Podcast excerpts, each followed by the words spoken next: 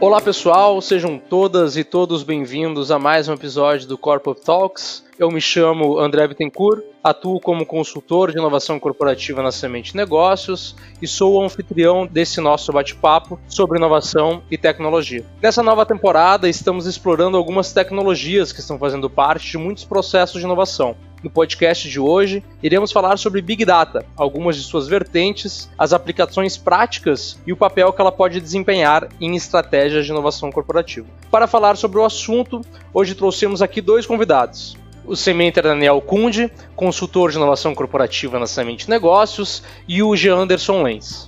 O Janderson tem uma longa jornada com experiência em projetos de inovação tecnológica, além de ter conhecimentos aprofundados em ciência de dados, análise e desenvolvimento de sistemas, inteligência artificial e computação em nuvem. Ele trabalhou em projetos de dados na Abla AI, startup dos Estados Unidos, Social Miner, Moreira Labs em Portugal, Philip Morris e foi head de inovação e transformação digital na Florence.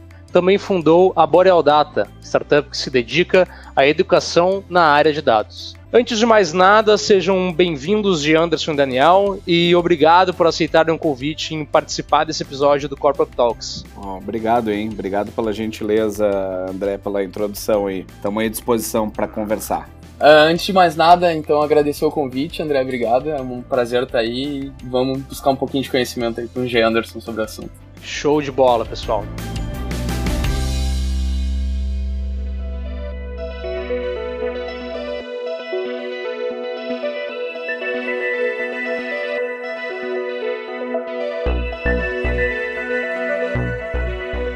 Então, para a gente dar início ao nosso bate-papo, eu vou pedir para o. Anderson aí fazer as honras, né, para a gente nos explicar o significado do conceito Big Data, quando que ele começou, né, quando que ele surgiu e como que ele surgiu e quais são as suas principais características. Legal, então tá bom. Esse tema é um tema muito rico, tem muitas vertentes. Mas eu acho que é interessante a gente fazer um recorte histórico rápido da onde veio e por que, que a gente chegou nesse momento, tá? O tema Big Data ele entra dentro de uma grande temática, assim, junto com aprendizagem de máquina, data science e análise de dados, dentro da temática inteligência artificial.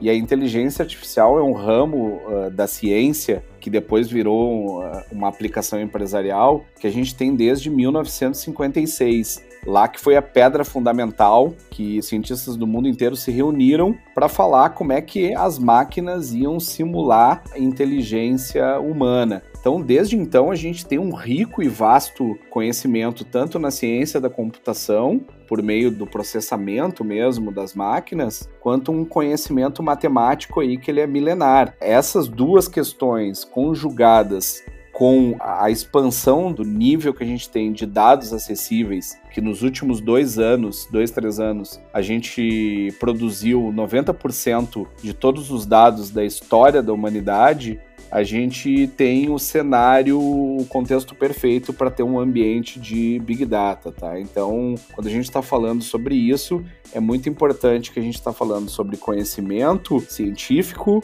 poder de processamento computacional e também a questão de disponibilidade dos dados para ser usado em aplicações em diversas áreas, tá, André? Mais ou menos esse é o contexto inicial. Uhum. Muito legal, muito interessante, Anderson. A gente, inclusive, a gente, nosso último episódio do Corporate Talks foi sobre inteligência artificial, então, para quem quiser escutar lá, tá um episódio bem legal, bem interessante, assim, bastante rico também, com bastante informação.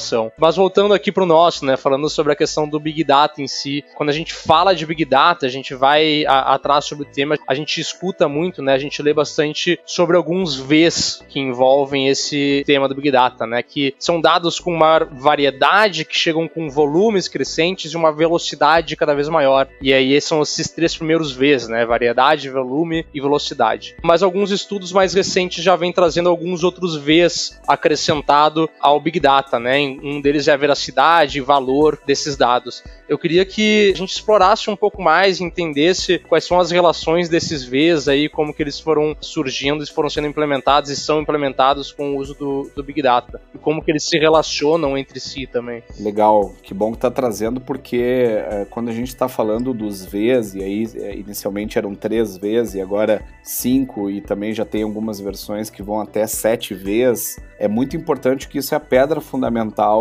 da área de Big Data, né? E que ela se distingue das outras áreas de dados, né? Quando a gente fala a primeira coisa, é questão de volume. É, um dos campos que a gente trabalha muito no processamento computacional é a volumetria, ou seja, como esses dados crescem de forma horizontal e também de forma vertical. O que, que eu quero dizer? Muitas vezes a gente só pensa no dado final lá, ah, tem tantos gigas, uh, tantos megas. Mas hoje a gente já está indo com certeza para casa de análise de petabytes e também de zettabytes, né? Então, a primeira constatação é que o nosso volume de dados vem crescendo de forma exponencial.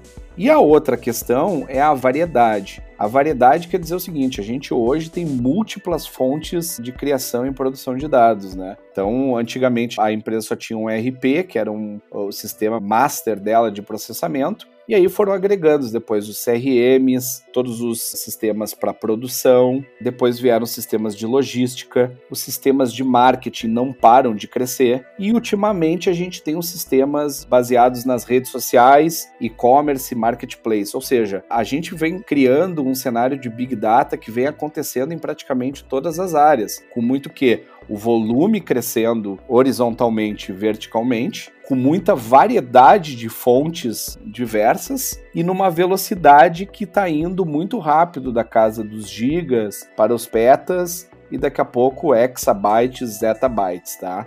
Então esse contexto é muito importante de trazer para as pessoas como é que se forma um cenário de Big Data, tá? Legal. Obrigado, Janderson. Valeu pelos esclarecimentos aí para a gente também conseguir alinhar também as expectativas sobre o conhecimento do assunto, né? O Big Data, ele ajuda as empresas a encontrarem oportunidades não só onde elas estão claras, né? Mas também em correlações e cruzamentos de dados, muitas vezes dados complexos. Né? E quando a gente está falando sobre dados no Big Data, existem diferentes formatos aí que podem facilitar, dificultar ou direcionar a análise feita pelas empresas, certo? Os dados eles são divididos basicamente aí em dois tipos, né? Estruturados e não estruturados. A gente pode ter uma explicação um pouco mais aprofundada sobre cada um deles, né? Como que eles são tratados? Legal, essa é uma ótima pergunta porque também nos deixa bem sedimentados quanto aos conceitos básicos, né? Dados estruturados é basicamente aqueles dados que a gente conhece, que tem muita afinidade de trabalhar, que como se fossem dados assim para colocar de uma maneira mais didática, é como se fossem tabelas ou planilhas de, de Excel, né? Onde a gente tem rotulagem. O que, que a gente quer dizer com rotulagem? Eu consigo saber o que, que aquele dado está me dizendo. Por exemplo, nome, idade, renda, onde aquela pessoa trabalha, local de nascimento. Eu consigo estruturar ele e colocar ele principalmente dentro de linhas e, e principalmente dentro de bancos de dados que trabalham com dados estruturados, que a gente conhece bastante, que são bancos de dados como MySQL, Oracle, Postgre,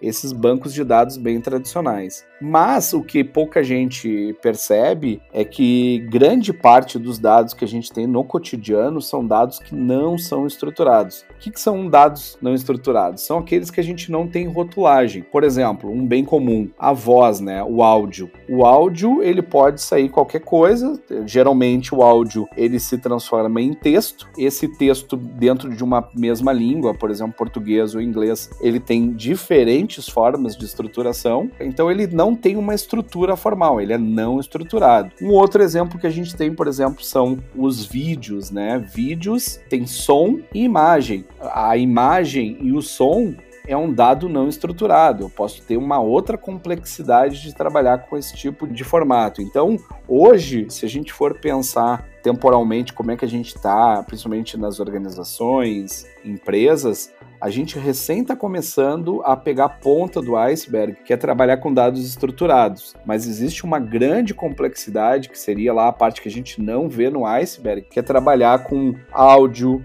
vídeo, toda essa parte de texto também, tem muita coisa que está escrita, né? Seja em PDF, arquivos de doc, muita coisa armazenada que a gente nem começou ainda a trabalhar, que é um cenário super ideal, super relevante para trabalhar com Big Data, tá? Até agora a gente está falando, né? É data, são dados, né? Para quem não, não, não consegue fazer a ligação da tradução, é datas, é dados, né? A gente fala de Big Data como um conjunto de dados dentro dos bancos. Mas apenas essa grande quantidade de dados, apenas o Big Data em si, ele não agrega valor para ninguém nem para uma empresa. É preciso que a gente faça uma análise de todos esses dados, certo? E é aí que entra o chamado Big Data Analytics que é exatamente quando as empresas, as pessoas, né, começam a colocar a mão na massa e trabalhar em cima desses dados para encontrar e obter alguns insights. O que que o Analytics, né, vamos tentar entender e puder explicar para a gente o que que o Analytics ele faz exatamente com todos esses dados, né? Como é que ocorre toda essa transformação por trás do Big Data? Legal, André. Eu acho que essa pergunta ela é super uh, relevante, né? Qualquer trabalho que a gente for fazer na área de dados, especialmente na área de Big Data, a gente precisa pensar em um outro V que a gente não comentou, mas é, é super importante, que é a questão de valor, tá? A gente precisa saber, tá? Vem cá, qual é o valor que vai ter eu fazer essa análise que eu quero começar? A partir desse valor, que seja, pode ser um aumento de receita, uma redução de custo, uma melhoria de processo, uma forma diferente de entender as relações com o cliente, uma relação diferente lá no agro, um novo tratamento de saúde que eu posso analisar, por exemplo, raio-x de quem tem, por exemplo, pneumonia ou agora na pandemia analisar padrões de raio-x para quem tem é, coronavírus. Tudo que eu vou fazer, o primeiro ponto é qual é o valor que eu quero entregar com a minha análise. A partir desse valor que eu entendo, eu posso criar uma trilha de analytics, que é isso que tu fala, é uma trilha de analytics para conseguir gerar esse valor e que vá e tenha uma consistência para valer a pena fazer todo o esforço de Big Data. Como é que essa trilha funciona? Essa trilha, primeiro, ela começa com um processo muito descritivo, que é descrever o momento de dados que eu tenho, ou seja, como é que esses dados são formados, e principalmente entender essas distribuições de dados ao longo do tempo no que a gente chama de uma série temporal. Essa série temporal vai mostrar como é que os dados se comportam ao longo do tempo. Por exemplo, a gente estava falando sobre agro, né? A gente sabe que o agro ele tem colheitas, plantações, modificações de cultura. Será que a interferência do clima clima ao longo do tempo não muda, então preciso primeiro fazer um descritivo, que a gente chama de análise descritiva dos dados. Com essa análise descritiva e sabendo claramente qual é o valor que eu vou chegar, qual é o valor que eu quero entregar, seja uma melhoria de receita, um aperfeiçoamento, uma melhoria de eficácia e efetividade de processo, ou até ganho mercadológico, aí sim eu passo para o segundo estágio, que é começar a fazer predições. As predições são o uso dos algoritmos para nos ajudar a melhorar a entender insights, ou seja, eu começo a poder tomar decisões baseadas nos dados. Então, naquele primeiro momento da trilha, eu só encontrava padrões nesses dados. No segundo momento, eu já vou para um sistema de predição que eu posso tomar decisões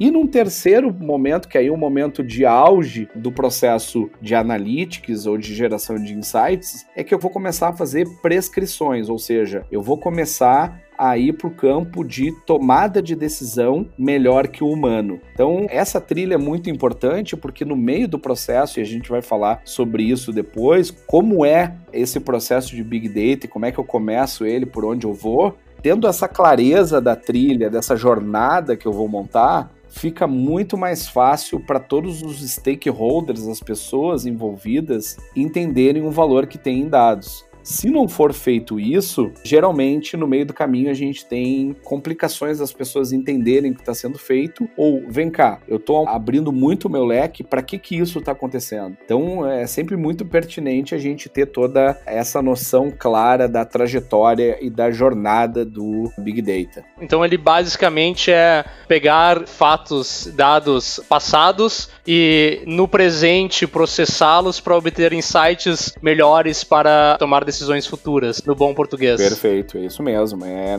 a gente sempre tem que pensar, e aí tem um fator interessante que tu está trazendo. Bom, eu estou analisando no presente com base no passado, porque eu quero gerar padrões, que esses padrões geralmente dentro de um fenômeno, que eu não posso extrapolar para tudo, dentro de um determinado fenômeno, como isso eu consigo detectar padrões que vão acontecer no futuro. E para isso acontecer, muitas vezes eu não fico somente com os meus dados, eu também gero análises complexas envolvendo outros dados de outras fontes de dados para que isso possa acontecer. Se depois tu quiser, eu posso me aprofundar um pouco nessa parte de, bom, e aí, o que, que eu faço agora com todos esses dados disponíveis, né? Beleza, beleza. A gente pode entrar nesse ponto, sim.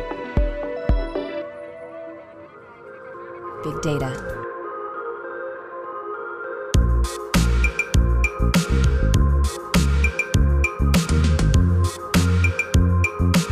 Bom, legal, Janderson. Só para a gente entender um pouco melhor, né? A gente saiu um pouco aqui só do assunto, mas também relacionado ao assunto. Eu queria que tu nos contasse um pouco mais da tua trajetória pessoal com a ciência de dados e Big Data, né? Quando que tu começou a se interessar pelo assunto? Quais foram as tuas principais motivações, né? E como que uh, tu chegou até o momento que tu está hoje relacionado, né? Essa, essa carreira de ciência de dados e Big Data. Legal, bacana, né? Então, uh, o meu contato inicial com essa parte de análise de dados aconteceu no mestrado que eu fiz na PUC, né? Foi um mestrado que foi financiado por uma empresa de tecnologia e lá uh, já se falava bastante sobre essa questão de algoritmos para fazer análise de dados. Não tinha essa, essa questão toda que tem hoje de data science, big data ou machine learning, mas academicamente já existia. E eu sempre me perguntei, né? Bah, olha, a gente tem uma série de técnicas aqui, matemáticas de várias áreas que podem, da estatística, que podem ser aplicadas nas empresas e isso acaba ficando sempre na academia, né? E aí então eu acabei uh, lecionando por muitos anos na parte de tecnologia e inovação, né? Sempre trazendo já essa parte de dados muito voltada para a parte de business intelligence, de inteligência de negócios. E eu comecei a notar que tinha um, um aumento da, das pessoas se interessarem por essa parte, principalmente de inteligência de dados, que é o business intelligence. Eu trabalhei muito tempo também com consultoria nessa área, montando dashboards mesmo, né? Que era parte ali, pegar o Excel, fazer gráficos, fazer cruzamentos, montar fórmulas para ver padrões. Sempre o, a área financeira e o marketing puxaram muito isso, né? E a partir de 2012, quando eu fui fazer uma visita na Califórnia, fui fazer uma visita a Stanford, eu vi que lá o assunto data science, big data, toda a parte de programação, que daí já se falava muito nessa questão de Python, né? Até então eu programava, mas eu programava em MATLAB, em R, que são duas outras programações da área de dados, mas muito voltadas para a parte acadêmica, né? Eu vi que isso com certeza se tornaria uma área com bastante proeminência. Te confesso que eu fiquei assim uns três ou quatro anos só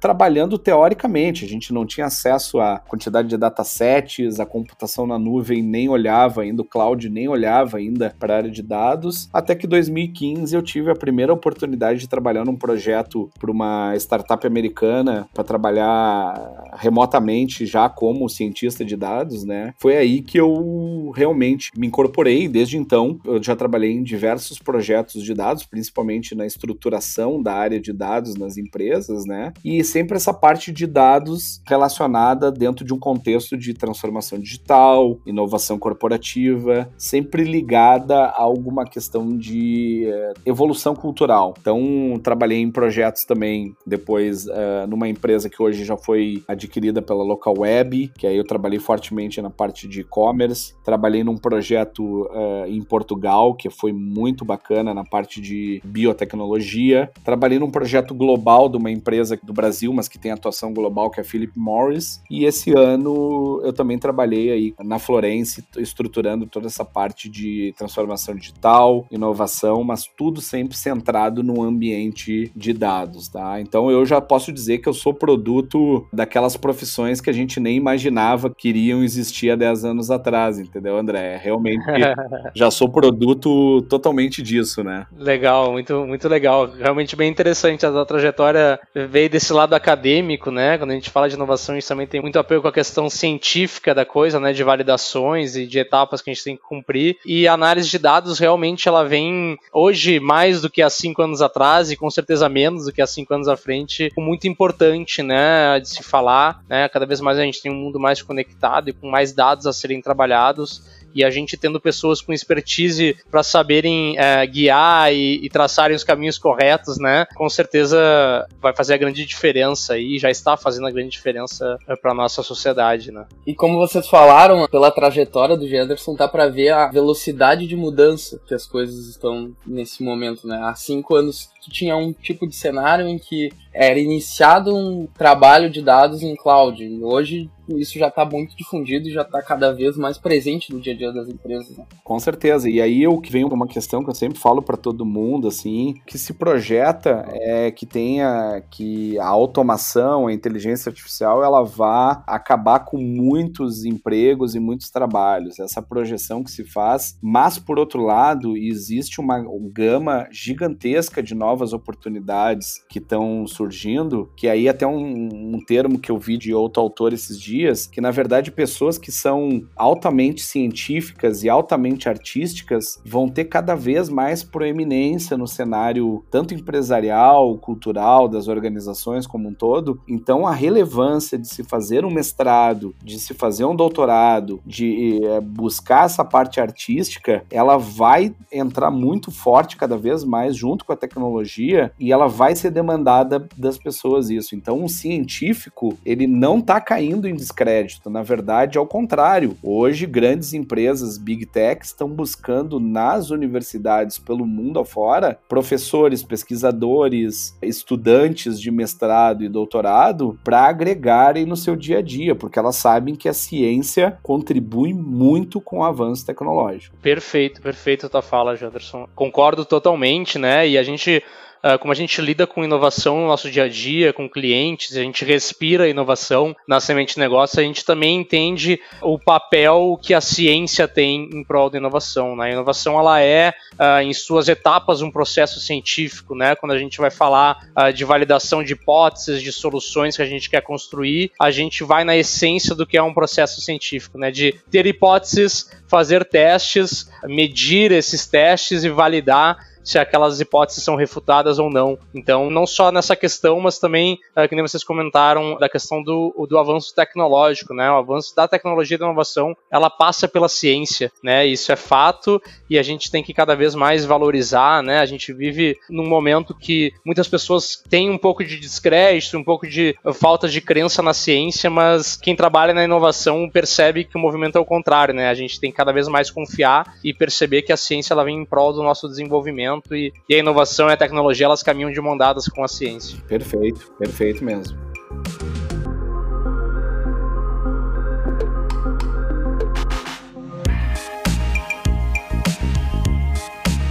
Uh, então, voltando aqui um pouquinho, né, falar sobre a nossa análise de dados aqui, falar um pouco sobre, voltar a falar de Big Data. Eu, eu até acredito, tá, uh, no feeling que alguns executivos podem ter em relação aos seus mercados, mas é com certeza com base em dados que a gente pode tomar melhores decisões. Né? Uma decisão, ela tem mais chances de trazer os resultados esperados quando ela é baseada em dados que comprovam a eficiência que foi projetada. Uma pesquisa encomendada pela KPMG em 2018 mostrou que 99% dos 144 CFOs e CIOs entrevistados, eles acreditam no Big Data como importante parte da tomada de decisão de suas empresas. Porém, 85% deles alegam que têm dificuldades em interpretar os dados e apenas 25% aplicam os insights obtidos através das análises. Na opinião de vocês, quais são os maiores desafios que as grandes corporações encontram para a implementação do Big Data Analytics? Eu acredito que, pelos próprios dados que tu trouxe, André, um dos maiores desafios é facilitar e simplificar o acesso a esses dados, fazer com que a informação ela chegue de forma mais fácil para esses executivos conseguirem interpretá-la. Hoje, o uso do Big Data ele está muito associado a profissionais como o G. Anderson, que precisam fazer essa apuração dos dados para levar ela para os executivos. Mas é, eu acredito que facilitando o acesso a esses dados, facilitando as ferramentas para que se possa utilizar o Big Data mais frequentemente sem essa necessidade de especialização, é um dos maiores desafios. Legal. Isso que a gente está falando me lembrou de uma, de uma fala da head de data science da Uber o ano passado, né? Isso num período pré-pandemia que ela perguntaram para ela qual era o maior desafio que ela tinha em, em, relação a dados, né? E ela deu uma resposta até um pouco diferente, que ela falou que ah, o maior desafio meu agora atualmente é tornar 100% dos colaboradores cientistas de dados. Então, eu vejo que esse é um cenário que não vai ter como a gente evitar, porque hoje está muito concentrado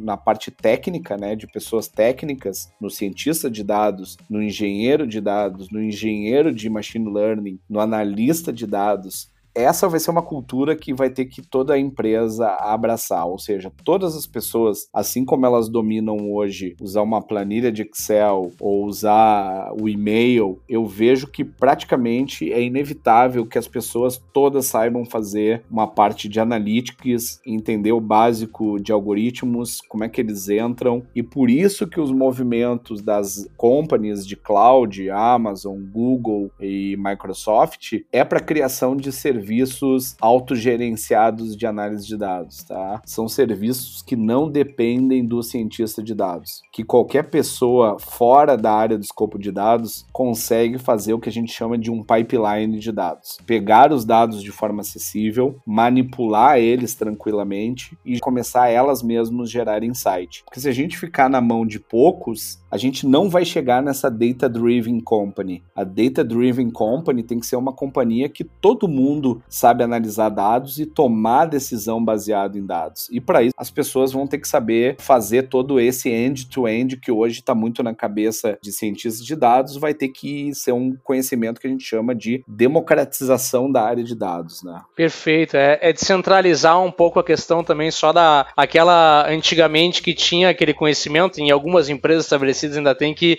o pessoal da área da TI né? Ah, é só eles mesmo. que sabem manda para eles que eles resolvem. Não, a gente tem que começar a entender que o perfil de analítico, né, o perfil de saber analisar dados e trabalhar com dados, ele é cada vez mais requisitado para dentro das organizações, né? Exatamente, isso mesmo. Bom, o Big Data ele pode ajudar as empresas a lidarem com diversas atividades de negócio, né? Dani, você poderia trazer para a gente alguns exemplos práticos de casos de uso do Big Data por parte de grandes organizações? Na tua tua opinião, quais são os principais setores assim que podem ter um maior impacto com a aplicação do Big Data Analytics? A gente tem alguns exemplos de empresas mais, uns exemplos mais comuns, de empresas mais conhecidas, como por exemplo a Netflix, que utiliza os filmes que tu viu, as recomendações que tu dá, os filmes que tu curtiu para te recomendar outros filmes e facilitar aquele tempo que tu fica ali na frente tentando escolher um filme. Também o grupo Pão de Açúcar, que através de um serviço de recompensa para os clientes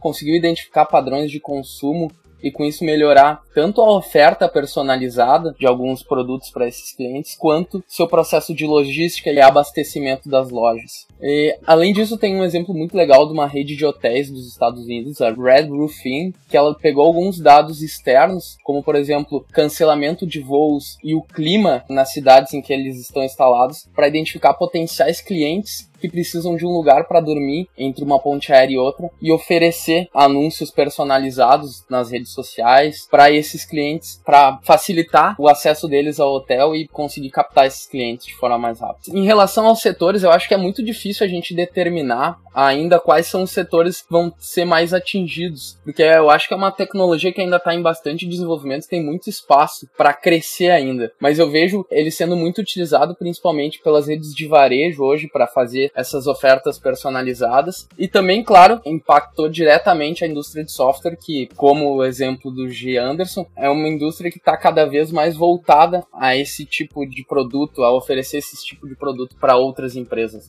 Legal, legal. G. Anderson, quer trazer algum complemento? Quer fazer algum comentário? Eu gostaria de, de complementar que a gente está com um cenário que as coisas vão mudar muito nos próximos cinco anos, tá? Quando a gente fala de dados, né? A gente tem um, um cenário de internet das coisas que está recém começando em termos de sensoriamento de realmente de tudo, né? Como diz o nome, né? A gente tem também a tecnologia 5G que não é possível hoje. A gente vai poder estar tá conectado em todos os lugares, gerando muito mais dados. A própria mudança do perfil perfil analítico, né, das pessoas em termos de comportamento mesmo de uso das pessoas em relação a mercado, né? E eu queria trazer alguns conceitos para vocês que são muito desafiadores para quem trabalha em dados e é importante também que as pessoas percebam como a gente tem novas oportunidades, né? Quando a gente fala, por exemplo, né, da questão do digital, que é essa ligação entre o físico e o digital dentro de um contexto de omnichannel, que eu entro e falo de qualquer canal e eu tenho a minha jornada que eu só sei dizer como eu quero entrar e depois como eu quero retirar o produto. Então eu tenho esse contexto de marketplaces também acontecendo muito forte, né? A toda parte de search hoje hoje de pesquisa uh, no Google ou em outro mecanismo de busca, as empresas vão poder aprimorar muito mais o seu mecanismo de busca. A gente tem uh, todo o cenário de áudio com Spotify, com a questão também do, do vídeo com YouTube. Tudo isso gera um cenário muito promissor de análise de dados, de um cenário que não vai escapar do cenário de Big Data, mas é um cenário que eu gostaria de trazer assim, ah, é uma complexidade muito grande, mas também a gente vai ter acesso a novas possibilidades possibilidades de quê? De fazer melhores produtos, melhores serviços,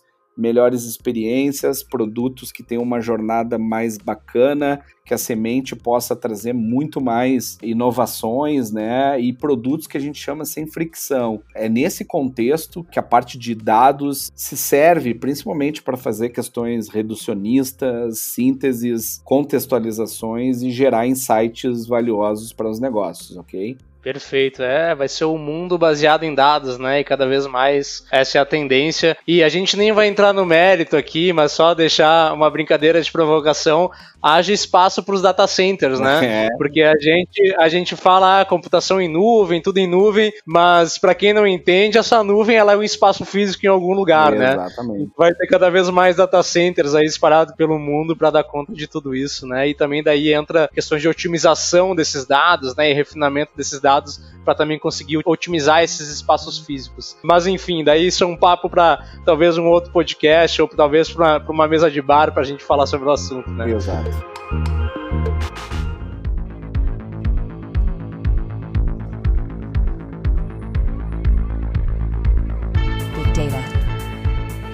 Uh, ainda pensando, né, voltando um pouco aqui pro Big Data Analytics e, pensando nele com esse viés que a gente trouxe como uma tecnologia para a inovação corporativa, Dani, como que você linkaria o Big Data Analytics com as estratégias de inovação das grandes empresas? Quais são os principais fatores, talvez, que devem ser considerados no momento em que você está começando a estudar a aplicação, está né, começando a implementar essa análise mais aprofundada de dados? Então, André, é, eu acredito que o Big Data pode, o Analytics, no caso, pode ser utilizado em vários momentos quando a gente pensa num processo de inovação. Entre esses momentos, um momento muito importante que a gente já falou é aquele momento de testar hipóteses, de tu levantar hipóteses das tuas ideias de inovação, ideias de produto e tu utilizar o Big Data para testar parte dessas hipóteses. Se há mercado, se há cliente para esse tipo de produto que tu está pensando, se há uma necessidade real de mercado. Enfim, tu pode usar o Big Data em diversas fases desse teste de hipótese. Outra possibilidade do uso do Analytics é quando a gente está falando daqueles três cenários de inovação: as inovações core, as adjacentes e as transformacionais. A empresa poderia, por exemplo, utilizar o Big Data para buscar essas possibilidades de inovação transformacional, identificando justamente mercados que ainda não são explorados por ela ou novos tipos de produto que ainda não são explorados por ela. Legal. Eu só queria complementar isso que o Daniel falou, pode ser, André, rapidamente? Claro, claro, por favor. E aí tem um papel fundamental dentro desse contexto que a gente chama de engenharia de dados, tá? A gente uhum. olha muito essa questão do, dos algoritmos, das predições, de tudo que ele gera, né? Mas a gente esquece que um dos, dos trabalhos fundamentais, e eu já fiz alguns trabalhos de engenharia de dados, é o encanamento disso tudo. Por quê?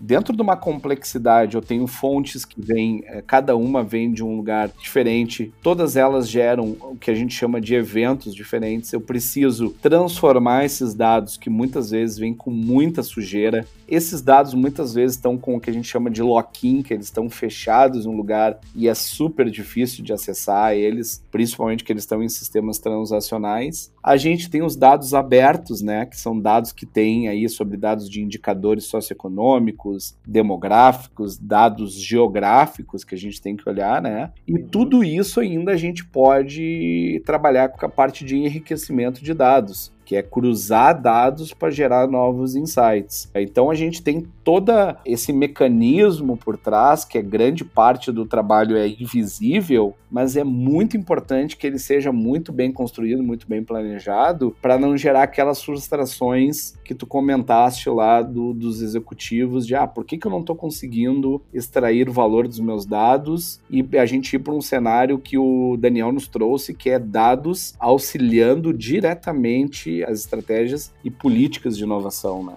Eu acho que é essencial que se veja e, e que se entenda a real necessidade como a gente já falou, da empresa entender a importância e a, e a relevância dos dados e, e tá muito claro para ela que esse é um valor para ela, que essa é uma cultura que ela quer criar de ser uma empresa data-driven, né? E valorizar esses dados que vão ser gerados e que vão ser buscados. Perfeito, perfeito. E fazendo um complemento, eu acredito também que é importante que as empresas, elas, pensando nessa estratégia, elas vinculem isso, né? Quando forem construir a sua estratégia, a sua tese de inovação, quando forem pensar nos seus processos de inovação, que ela vincule essa questão de ser uma empresa mais baseada em dados, ser mais data-driven e utilizar a análise de dados para tomada de decisão e vincular isso como uma estratégia, né, como uma visão do que ela quer atingir. E daí a partir disso estruturar equipes, contratar pessoas e se utilizar das tecnologias necessárias para o desenvolvimento e para a evolução da, da empresa, né? Legal. E nesse contexto, André, é muito importante que a gente sempre, eu sempre falo para todas as empresas, projetos, vamos usar do conhecimento que a gente tem, vamos pegar e vamos começar pequeno, vamos errar rápido, vamos fazer experimento, vamos fazer MVP dentro desse contexto de inovação que vocês aí são experts e peritos na semente, vamos pegar e fazer alguma coisa que tenha um ganho rápido, um quick quick win para não gerar frustração na área de dados e as empresas se empolgarem. Então vamos começar pequeno, respondendo uma pequena pergunta e depois aumentando a complexidade para aí a gente começar a tomar corpo e gerar um valor realmente que tenha impacto nos resultados do negócio. Perfeito, perfeito, Janderson.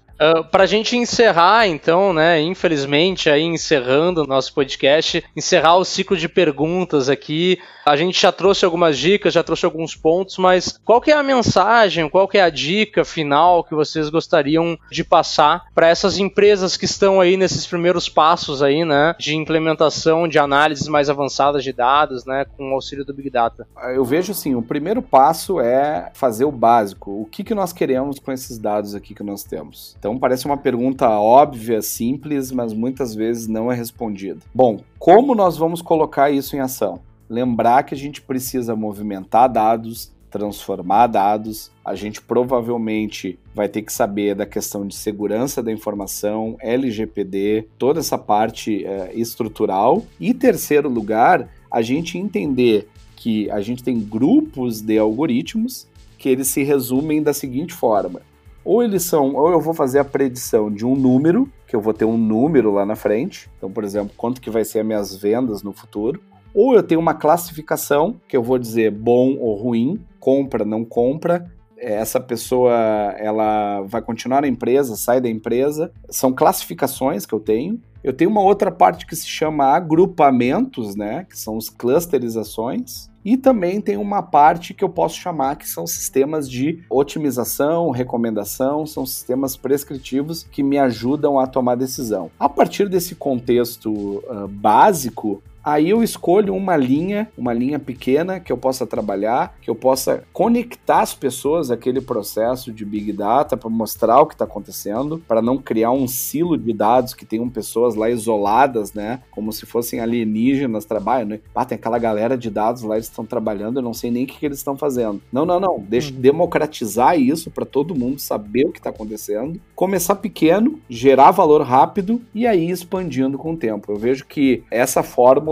ela acaba sendo bem sucedida, não gera frustração e a empresa pode fazer com ferramentas que tão, são gratuitas, estão disponíveis no nosso mundo open source, né? complementando um pouquinho, né, que o G. Anderson já deu todo o caminho para quem pretende aplicar, é, implementar essas análises nas empresas, eu acredito que o importante também, e a gente já tocou bastante nisso, é, é levar isso como uma cultura, assim como a inovação tem que ser uma cultura da empresa. A análise de dados, ser uma empresa data-driven, tem que estar dentro da cultura e, e se espalhar para que seja valorizado isso. É, e, e Daniel, tu está trazendo isso. Como é que a gente coloca algo tão novo, tão distante, que envolve bastante conhecimentos diversos, né, dentro da cultura de um negócio? É fazendo as pessoas se apropriarem daquilo, é democratizando. Porque se ficar dentro de um setor ou se disser, não, parte de dados é tecnologia, não, parte de dados é negócio. E a gente não democratizar, a gente está com o perigo de, em vez de criar uma área que seja promissora, criar mais uma área que seja baseada lá no antigo paradigma de hierarquia, departamento, comando, controle, e a gente não vai estar tá fazendo uma empresa que é horizontal. A empresa data-driven, ela ajuda a empresa a ser mais horizontal. É o grande desafio, né? Empresas tradicionais que se construíram com modelos tradicionais quebrarem esse,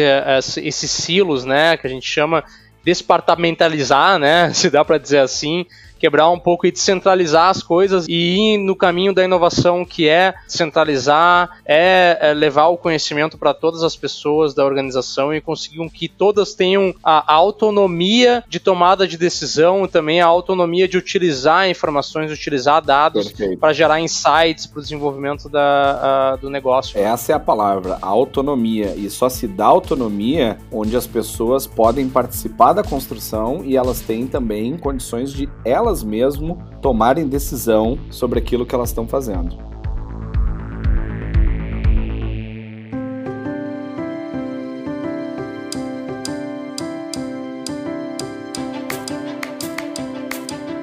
Bom, de Anderson e Daniel, uh, mais uma vez, uh, muito obrigado pela participação de vocês aqui conosco. Foi muito bom recebê-los e a gente conversar sobre esse assunto e sobre essa tecnologia tão legal, né? Então, muito obrigado pela participação de vocês. Obrigado, obrigado. Eu que agradeço aí a gentileza, o bom papo e eu tô sempre à disposição aí da Semente quando for para falar sobre dados. A gente quiser depois em outro episódio falar sobre cases e outras condições e como é que as empresas empresas pequenas, médias, grandes podem se beneficiar disso, eu estou à disposição, é só me chamar, tá? Perfeito, muito obrigado, Janderson. Bom, obrigado, André, obrigado pelo convite e muito obrigado, Janderson, por essa aula de novo. Foi muito enriquecedora para nós. E a todas e todos os nossos ouvintes, muito obrigado pela audiência em mais um episódio do Corpop Talks. Para mais conteúdos relacionados à inovação, vocês podem acessar o blog da Semente Negócios, ouvir os outros episódios do nosso podcast e seguir-nos acompanhando nos próximos encontros do Corpo Talks. Nos sigam nas redes sociais para acompanhar nossos projetos, iniciativas e conteúdos sobre inovação. No Instagram, vocês nos encontram como semente negócios e no LinkedIn basta pesquisar por Semente Negócios. Um abraço a todos e até o próximo episódio.